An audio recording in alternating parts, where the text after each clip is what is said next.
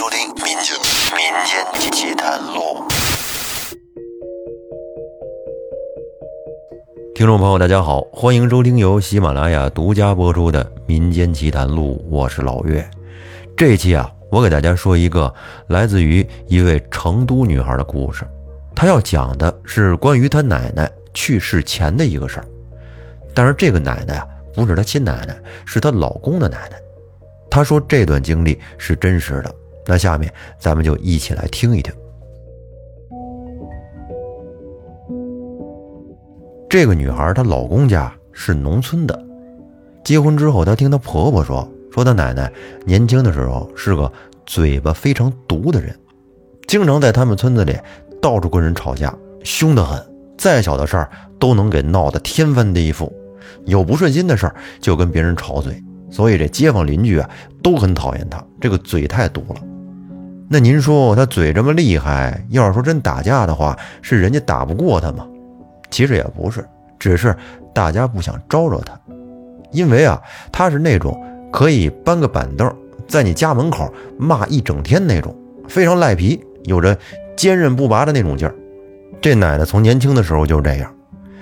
女孩的婆婆嫁过去之后，奶奶并没有因为家里多了一口人而有所收敛。而是也喜欢在家里搞事，经常惹得这女孩的婆婆公公两口子非常的烦躁。其中有一件事儿，就是说这奶奶有一回听说村子里来了一江湖医生，就属于那种骗人的、不靠谱的游医吧，跟她说吃了他的草药之后啊，这身体会非常健康之类的话。结果这奶奶就信了，弄回来很多草药，让这女孩的婆婆给她煎服。她婆婆，当时还是个明白人啊，劝这个奶奶说：“不能吃，这医生都是骗人的，这药都是假的。”您猜怎么着？这好心的话没好好听，奶奶反过来还把女孩的婆婆给骂了一顿，说她不孝顺，哎，天天骂。结果女孩婆婆没办法，就给她把这药给煎了。您猜怎么着？这药吃了之后啊，奶奶就开始上吐下泻，有点那种中毒的迹象。于是家里人就说：“你看吧，说不让你吃这药，您非得吃，这下自作自受，越来越难受了吧？”但是这奶奶呀，就算是这么难受着，她也是死活不承认是草药的问题，反而还四处跟邻居说是这女孩的婆婆，也就是她儿媳妇给她喂了耗子药，这是要毒害的。您说摊上这么一个婆婆，可怎么整啊？而女主的公公呢？他比较明白事儿，是知道所有的这些事情的，就说他妈，说他妈一天天的到处乱说话之类的。结果他妈不乐意了，就每天晚上搬个板凳坐在女主的公公婆婆的房门前，是一直骂，从半夜两三点一直骂到天亮。等白天两口子去上班了，老太太就睡觉去了。两口子下班回来以后，晚上睡觉了，老太太就起来接着骂。每天如此，就这么持续了半个月的时间。她还经常冤枉女主的老公偷她的针线那些，反正啊，总是要在家里边闹，也不知道为什么闹。所以说，女主老公的这奶奶就是这么一个强势而且呢不讲道理的人。后来，女主的公公婆婆实在没办法了，就把这奶奶送到了大伯那里去住了一段时间。这奶奶一共生了两个儿子，一个呢是女主的公公，一个是她大伯，就是她公公的哥哥。刚开始奶奶过去之后啊，就在大伯面前各种说女主婆婆的坏话，说什么不给她饭吃了，还要拿耗子药毒她了，反正啊就是满嘴瞎话的这么编着说。而大伯他因为知道奶奶的性格，知道她是一什么样的人，所以呢也不跟她对着来。就这么附和着他。后来大伯是有一个千载难逢的好机会，被一个厂长弄过去做管理层。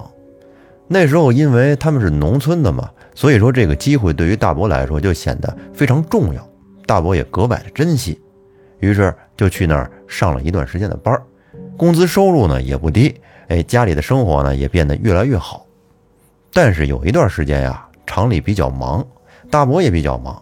有几天就都在厂里面加班，家里就剩下大伯的老婆，也就是女主的叫大娘啊，来照顾奶奶。结果这下这奶奶不乐意了，她就买了一些香烛纸钱，去大伯厂里的这个大门口啊，去那烧纸，并且边烧边骂人厂长，说他这个太没人性了，剥削人怎么怎么的，哎，天天让员工加班啊、通宵啊什么的，就是边烧纸边咒骂厂长。这大伯大娘是怎么劝都劝不住，一连好几天都这样，这下真给这厂长弄得这脑瓜子都大了。结果最后没办法，只得把大伯给开除了。后来大伯也被奶奶搞得很冒火，因为爷爷去世的比较早，大伯就跟他弟弟，也就是女主的公公说好了，说这个两个兄弟啊，一人管奶奶半年。后来女主公公跟大伯都来成都打拼了。这公公和婆婆呢，在成都是摆地摊卖水果，后来经过自己的拼搏，在成都买了套房子，而大伯也带着大娘在成都打拼，搞那种日用品批发，像卖什么洗发水啊、粘鼠板的这些日用品什么的，生活反正都是越过越好。当然，奶奶也被他们带到成都来了。来成都之后啊，也是兄弟两人，一人管奶奶半年。慢慢的，奶奶岁数也大了，老了，而女主呢，经过媒婆介绍，也跟这个老公认识了。那不到两个月，两个人就结婚了，很快属于闪婚的那种。结了婚之后，她就住在老公家里了，跟着老公的爸爸妈妈，也就是她公公婆婆，还有奶奶一起生活。刚开始，女主觉得啊，这公公婆婆对奶奶不怎么好，经常对她很大声的说话。也不是骂，就是，就是说话很大声的那种，嚷着说。女主就觉得对老人有点不太尊重，因为她看着奶奶是慈眉善目的，为什么要这么对她呢？后来这才听她婆婆说了刚才我给您讲的那些事儿，可能是因为奶奶老了吧，或者面相变了，因为之前的那种劣根性啊，根本就看不出来。她现在看起来跟别的老人也没什么差别。要不是说女主老公的全家都这么说，她是真不相信。平时看起来这么和蔼可亲的一个奶奶，年轻的时候居然这么泼辣，这么飞扬跋扈。还有就是奶奶的胃口很好，什么都要吃。平时家里边你像做火锅什么的，为了照顾奶奶，还特地给奶奶做的是鸳鸯锅，一边白汤一边是红汤。可是奶奶呀，她总要吃那红汤的，哎，爱吃辣的。家里人拗不过奶奶，有时候呢也是会给她加点辣的。结果就在女主嫁给她老公半年之后，她就发现呀，这个奶奶有点奇怪，她好像经常特别爱饿，而且饿得很离奇。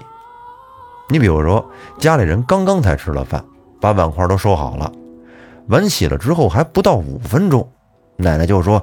什么时候开饭呢？我都饿了，你们怎么不给我吃饭呢？我都好几天没吃饭了，你们这是想饿死我吗？这么一来，搞得一家人都是一头雾水。你说这哪儿说的话呀？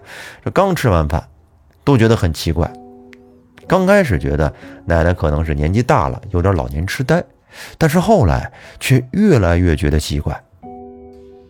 因为女主老公他们家那房子是跃层的那种两层楼的复式，公公婆婆和奶奶住在二楼，她和老公住在下边。有时候半夜女主憋得慌了，起来上厕所，就能听到二楼有稀稀拉拉的水声。刚开始她还以为是公公婆婆在洗澡呢，所以也就没管。可是好几次起夜的时候，她都听到楼上有水声，因为一楼二楼都有卫生间。于是女主就喊老公起来，陪她上去看看怎么回事啊。结果到了楼上，发现奶奶不在房间，在二楼厕所洗澡呢。还有时候女主晚上睡觉醒了就睡不着了，然后就坐在一楼看电视。这看了几个小时，有点困意了，这准备睡觉吧。结果发现奶奶还在洗澡，而且每次都得洗好几个小时。再后来，这洗澡频率是越来越频繁。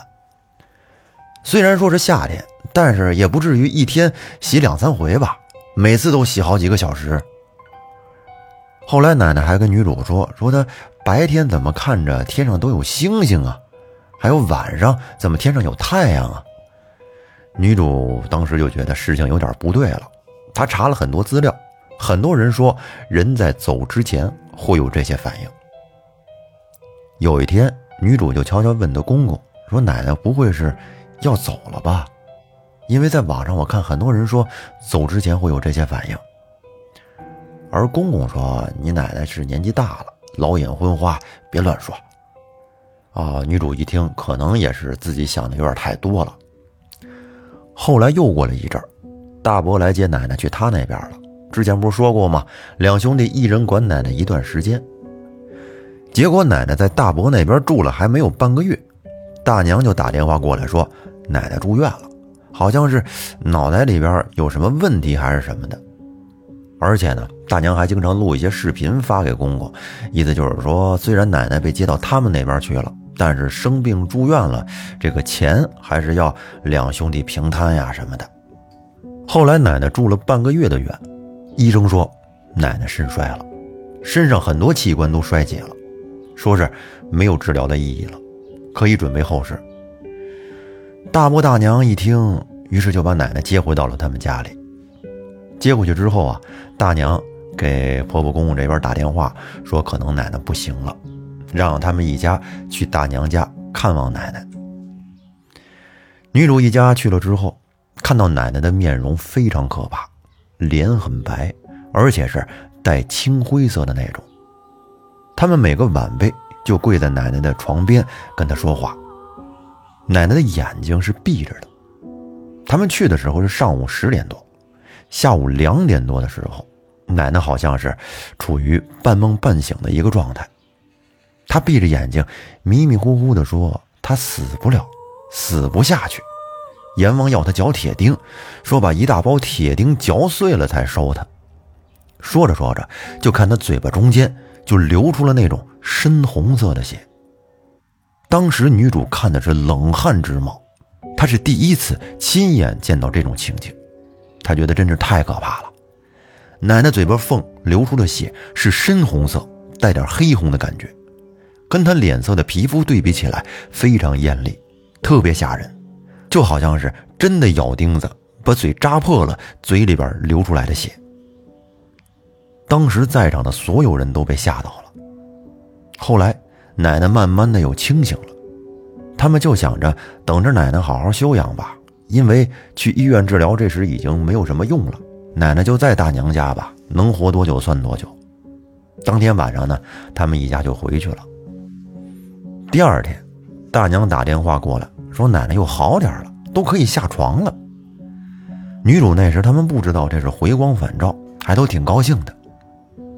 晚上的时候，大娘又打电话来，说让女主的公公把奶奶接回去，说奶奶这是太吓人了，半夜三更起来敲他和大伯的房门，说儿媳妇儿快起来，起来倒水，家里来了好多人呐。有谁谁谁谁谁谁，奶奶说的这几个名字，都是去世了几十年的亲戚的名字。喊大娘起来烧水泡茶招待他们。大娘给吓得不轻。后来呢，女主的公婆回绝了，因为这段时间本来就该大伯大娘照顾奶奶。再说女主刚和老公结婚，如果奶奶回去在新房里，觉得也不太好，所以就回绝了。到了第三天，大娘又打电话来说：“说奶奶好像真的不行了。”奶奶说：“她想回农村，就是奶奶生活了几十年的老家。”于是女主他们一家就赶紧开车去到大娘那儿，把奶奶抬到车上，连夜开车回到了奶奶的老家。也许老人都是这样，要走的时候呢，就想回老家，落叶归根嘛。但是奶奶在回到老家之后，又发生了一系列的事儿，而且在奶奶去世以后，女主还遇到了诸多的问题。那么这些问题最终将如何化解呢？咱们留在下期再说。感谢您的收听，我们下期再见。